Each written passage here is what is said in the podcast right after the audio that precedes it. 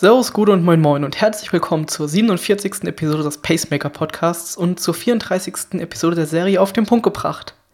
Mein Name ist Max von Show.de und ich freue mich, dass du heute wieder dabei bist. Die Wettkämpfe stehen so langsam vor der Tür und deswegen geht es heute um das Thema Wechsel- und Koppeltraining, dass du so zur besten Wettkampfleistung kommst. Doch bevor wir starten, einen herzlichen Dank an Pascal9212 für den Kommentar auf iTunes für unseren Podcast. Toll, um auch während der Freizeit schon mal mit den Gedanken beim Sport zu sein und sich mental weiterzubilden. Weiter so. Vielen Dank dafür, Pascal. Wenn auch du, lieber Hörer, ähm, hier vorgelesen werden möchtest, im Podcast aufgetreten und für immer verewigt sein möchtest, dann kannst du das ganz einfach machen. Geh in iTunes, bewerte da unseren Podcast mit fünf Sternen und gib uns einen kurzen Kommentar. Und in den nächsten Episoden werde ich es dann sicherlich auch vorlesen. Ich freue mich drauf. So, und jetzt geht's weiter zum Intro.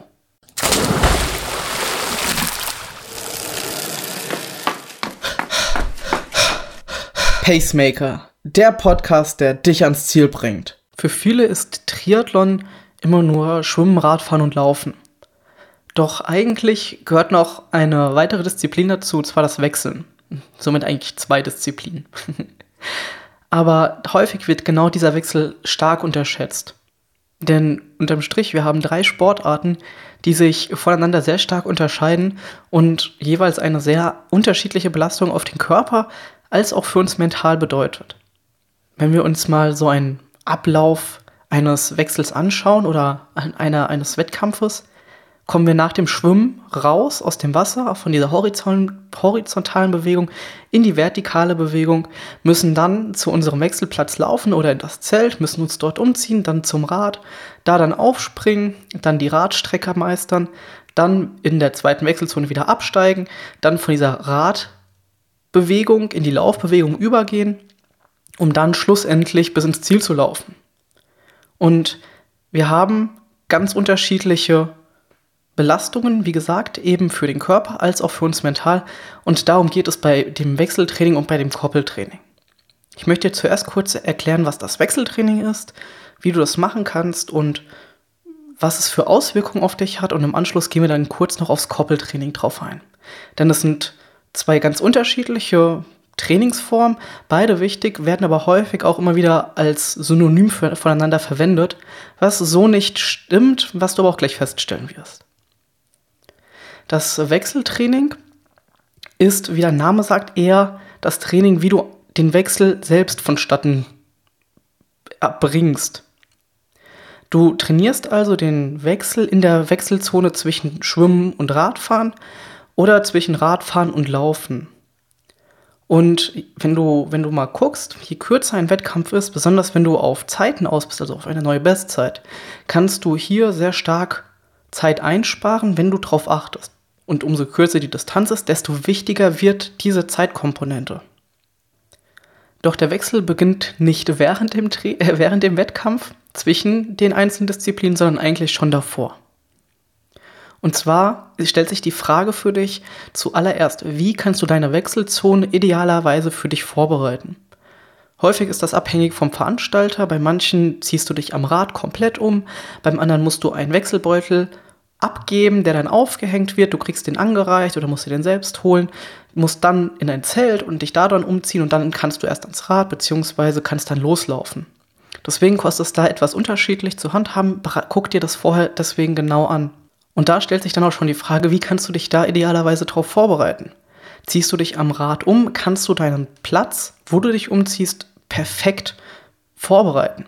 Du kannst die Startnummer so hinlegen, wie du möchtest. Du kannst den Helm schon so hinlegen, dass du ihn nur noch nehmen musst und auf den Kopf stecken musst.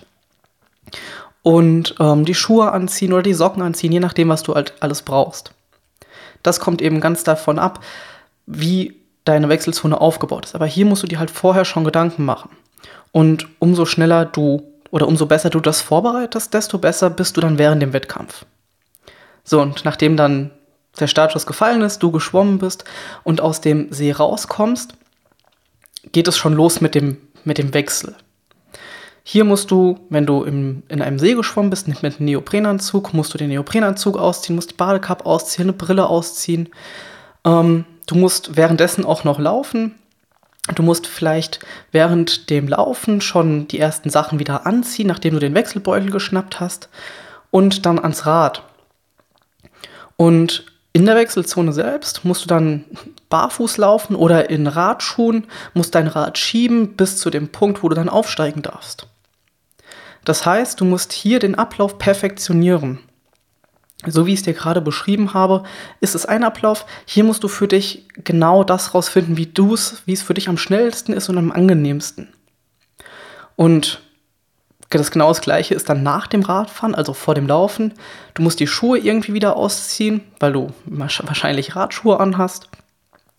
Du musst deine Laufschuhe anziehen, du musst vielleicht eine Sonnenbrille anziehen, vielleicht noch eine Cappy oder sonst irgendwas, was du gerne dabei hast. Und all das musst du oder solltest du auf jeden Fall trainieren vor dem Wettkampf. Wenn du das, das erste Mal diesen Umstieg im Wettkampf hast, bist du vollkommen überfordert. Du weißt nicht, was sollst du zuerst machen, was kommt dann. Und umso häufiger du das im Vorhinein trainierst und vielleicht schon angepasst hast an den Wettkampf, wie gesagt, wo sind welche Sachen, wie sind sie gelagert im Beutel, an deinem Rad oder eben auch, wo sind deine Laufschuhe, komm, musst du, bist du schneller im Wettkampf Du hast einen Automatismus schon drin und musst nicht mehr lange überlegen, was muss ich jetzt anziehen, was muss ich dann anziehen. Bei mir sieht es so aus, ich komme aus dem Wasser raus, ich ziehe meinen Neoprenanzug runter, ziehe im Anschluss meine Badekappe ab und meine Schwimmbrille, die oben drüber hängt. Das kann ich mit einem Rutsch machen. Lauf dann zur Wechselstelle, ziehe da mein Neo aus, ziehe meine ähm, Schuhe an und schiebe mein Rad. Beziehungsweise aktuell versuche ich umzustellen auf, ich ziehe meine Schuhe auf dem Rad erst an. Das ist für Anfänger nicht ganz so einfach. Es kommt immer drauf an, hier musst du für dich so einen ersten Flow finden und den kannst du dann weiter optimieren. Es ist etwas Arbeit, natürlich, aber mit jedem Mal wirst du merken, wie es schneller geht, wo du noch eine Stellschraube hast, die du verbessern kannst. Und irgendwann bist du an dem Punkt angekommen, wo für dich der optimale Wechsel stattfindet. Und das kannst du dann in den Wettkampf mit, mitnehmen und musst dich nicht mehr, musst dir keine Gedanken mehr drüber machen, wann du was wo anziehst, ausziehst, wie auch immer. Und natürlich ist es auch eine, eine mentale Vorbereitung. Denn wenn du die Abläufe verinnerlicht hast, hast du nicht während dem Schwimmen oder kurz vor dem Schwimmausstieg die Angst mit oder vor dem, vor dem Ausziehen beziehungsweise vor dem nächsten Schritt. Und du weißt schon, was muss ich wann machen und kannst bis zum letzten Atemzug immer voll dabei sein und deine Leistung erbringen, ohne eben schon über was, das nächste nachzudenken. Weil du eben schon weißt, was genau wie abläuft. Wie gesagt, der Wechsel, den ich jetzt beschrieben habe, der kann bei dir ganz anders aussehen oder kann von Wettkampf zu Wettkampf unterschiedlich aussehen. Eben ganz abhängig von den Vorgaben, die du hast und auch von deinen Interessen bzw. deinem persönlichen Empfinden. Hier musst du eben auf die Wettkampfrichtlinien achten und auch mal so ein bisschen in dich reinhören. So, das ist das Wechseltraining. Also das heißt, du trainierst wirklich den Wechsel von Schwimmen auf Radfahren, beziehungsweise vom Radfahren auf Laufen, wie du da mit den Gegenständen, die du bei dir trägst, die du anziehst und ausziehst, wie du damit umgehst. Eine andere Trainingseinheit, die wie gesagt ähnlich ist, aber ein ganz anderes Ziel verfolgt, ist das Koppeltraining. Hier geht es darum, nicht wie du was aus- oder anziehst, sondern wie du verschiedene Belastungen oder wie du die verschiedenen Belastungen trainierst, beziehungsweise dass dein Körper damit besser umgeht. Das ist natürlich angepasst wieder an deinen Wettkampf und deiner Trainingsphase. Das kannst du das ganze Jahr über machen. Auch das Wechseltraining kannst du das ganze Jahr über machen. Aber das Koppeltraining ist halt in der Form wichtig, dass du nicht mental darauf vorbereitet bist, wie du deine Wechsel angehst, sondern dass du körperlich an einem guten Punkt stehst, dass du vom vom, von, den, von der einen Sportart in die andere Sportart gut und sicher wechselst und ohne Probleme zu bekommen. Denn es ist zum Beispiel so, wenn du gerade vom Schwimmen kommst, angenommen bei einer olympischen Distanz bist du 1500 Meter geschwommen. Wenn du das mit etwas Druck gemacht hast, dann plötzlich innerhalb von ein paar Sekunden aufzustehen, aus der horizontalen Lage mit einem ganz anderen Druck, den das Wasser auf den Körper ausgeübt hat, aufzustehen, an die Luft zu kommen, plötzlich loszulaufen in, die, in der vertikalen Lage, ist eine komplett andere Belastung für dich und für deinen Körper, für jeden Muskel, was zur Folge hat, dass du ganz schnell ich nenne es immer Flash bekommst, also dass du, dass du wie Sternchen vor den Augen hast oder dass du damit, dass dein Körper mit diesem plötzlichen Belastungsumschwung nicht klarkommt. Das Schöne hierbei ist aber, dass du eben nicht direkt vom Schwimmen aufs Rad steigst, sondern erstmal ein paar Meter läufst. Und das kannst du sehr, sehr gut trainieren. Sowohl zu äh, im Schwimmbad, nicht zu Hause, außer du hast ein Schwimmbad zu Hause, dann wäre natürlich ultra geil. Ähm, aber auch im See kannst du das sehr gut trainieren. Du kannst es am Beckenrand zum Beispiel so machen, dass du 100 Meter schwimmst in einer zügigen in einem zügigen Tempo oder in deinem Wettkampftempo, dann rausrennst oder beziehungsweise aus dem Becken springst schon fast, kurz einmal um das Becken drumherum rennst, auf der anderen Seite wieder rein und wieder 100 Meter schwimmst. Und das wiederholst du ein paar Mal und du wirst merken, dass dies, dass diese Umstellung vom Schwimmen aufs Laufen, besonders die ersten Male, sehr, sehr anstrengend und ein sehr merkwürdiges Gefühl für den ganzen Körper ist.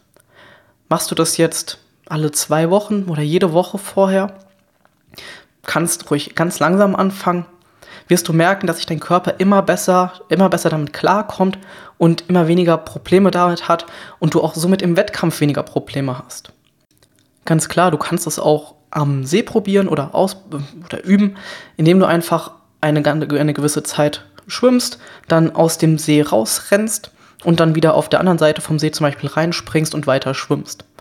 Jedes Mal wird es ein bisschen besser. Und dann haben wir noch den zweiten Wechsel, den Rad-zu-Lauf-Wechsel. Hier haben wir eine ganz andere Belastung. Einerseits kommen wir vom Rad. Hier haben wir diese Radbewegung, wo die Oberschenkel sehr stark beansprucht werden die ganze Zeit.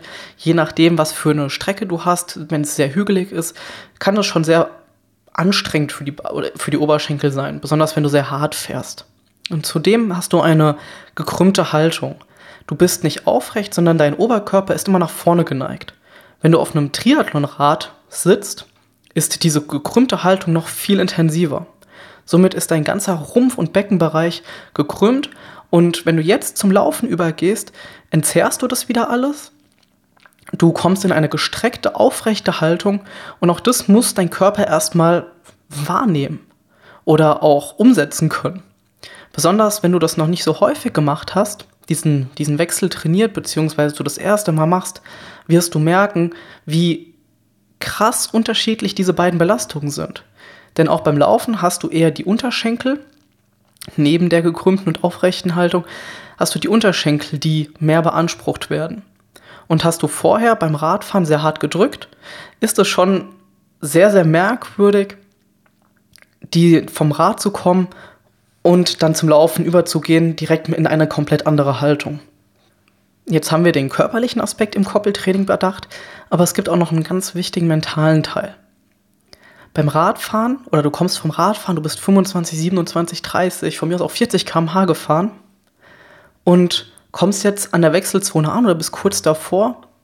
Du bist hoch motiviert, dass das Radfahren hinter dir ist das Ziel ist schon in greifbarer Nähe, was natürlich ultra motiviert. Ich kenne das ja auch. Und dann passiert das ganz, ganz schnell, dass du einfach viel zu schnell losläufst. Die Zuschauer am Rand jubeln dir vielleicht zu, deine Familie und Freunde steht da, alle schreien dich an, dass du laufen sollst und dann eben das richtige Tempo, mit dem richtigen Tempo anzulaufen, ist sehr, sehr schwer. Denn du bist halt in so einem Flow drin und besonders diese hohe Geschwindigkeit vom Rad macht das Gefühl beim Laufen sehr langsam. Ja, und somit läufst du vielleicht zu schnell los, was zur Folge hat, dass du gegen Ende des Wettkampfes viel zu schnell K.O. bist und den Wettkampf vielleicht schlechter beenden wirst, als es eigentlich sein muss. Deswegen ist es halt auch hier wichtig, dass du lernst, wie das, was das richtige Tempo ist, mit dem du auch an, anlaufen sollst. Und hier ist das Koppeltraining eben sehr gut, dass du direkt diese, diesen Koppel trainierst, erzähle ich, erkläre ich dir gleich, wie das funktioniert. Und um dann eben dieses Gefühl zu bekommen, wie schnell du loslaufen sollst, auch wenn du von einer hohen Geschwindigkeit kommst. Und außerdem lernst du natürlich diese Umstellung vom Körper sehr gut kennen und wirst es aber mit jeder Trainingseinheit besser machen. Das Koppeltraining kannst du, wie ich dir gerade schon beim Schwimmen erklärt habe, sehr gut im Training einbauen. Koppeltraining gibt es verschiedene Arten. Du kannst es entweder mehrfach hintereinander trainieren. Das heißt, du gehst 100 Meter schwimmen, dann springst du aus dem Becken raus, rum, läufst einmal ums Becken, springst wieder rein, machst es wieder und wiederholst es vier, fünf, zehn Mal. Fang klein an, bitte. Beim Radfangen und zum Laufen genau das gleiche. Du kannst 10 Kilometer Rad fahren und dann einen Kilometer laufen und das auch 4, 5, 6, 10, von mir aus 20 Mal wiederholen. Auch hier langsam anfangen. Das sind natürlich komplette Koppeleinheiten. Du kannst es aber auch sehr gut in dein Training integrieren, indem du zum Beispiel eine ganz normale Radeinheit hast, die du ganz normal absolvierst, so wie es in deinem Trainingsplan steht oder du es dir vorgenommen hast, und hängst einfach nochmal einen 10 Minuten Lauf hinten dran, im Wettkampftempo oder in einem lockeren Tempo, je, nach da, je nachdem, in welcher Phase du dich gerade befindest. Ja, und somit, egal ob du jetzt die Variante mit den mehreren Wiederholungen machst oder das einfach hinten dran hängen, wirst du umso länger und umso häufiger du das machst, wirst du immer besser mit dieser Umstellung klarkommen, was dir im Wettkampf sehr, sehr viel mentalen Stress und natürlich auch körperliche Entspannung bzw. das einfache Umstellen bringt. Ja, ich hoffe, du hast verstanden, wo die Unterschiede zwischen Wechsel- und Koppeltraining sind. Wenn du noch Fragen dazu hast, du kannst mir immer gerne schreiben an max.shuru.de. Auf shuru.de slash 047 findest du auch nochmal alle Informationen kompakt. Du findest nochmal ein paar Links zum Koppeltraining. Und wenn du uns auf iTunes bewerten würdest, würde ich mich natürlich sehr, sehr freuen und empfehle uns allen deinen Freunden, Familien, Haustieren weiter. Und wenn du nichts mehr von uns verpassen willst, dann kannst du uns auf Facebook oder auf Instagram folgen oder du kannst unseren Newsletter abonnieren. Alles das findest du auch auf shuro.de.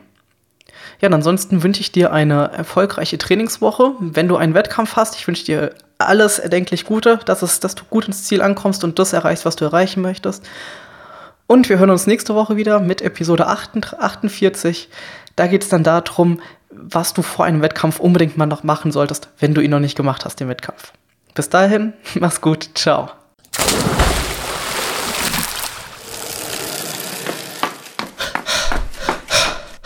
Pacemaker, der Podcast, der dich ans Ziel bringt.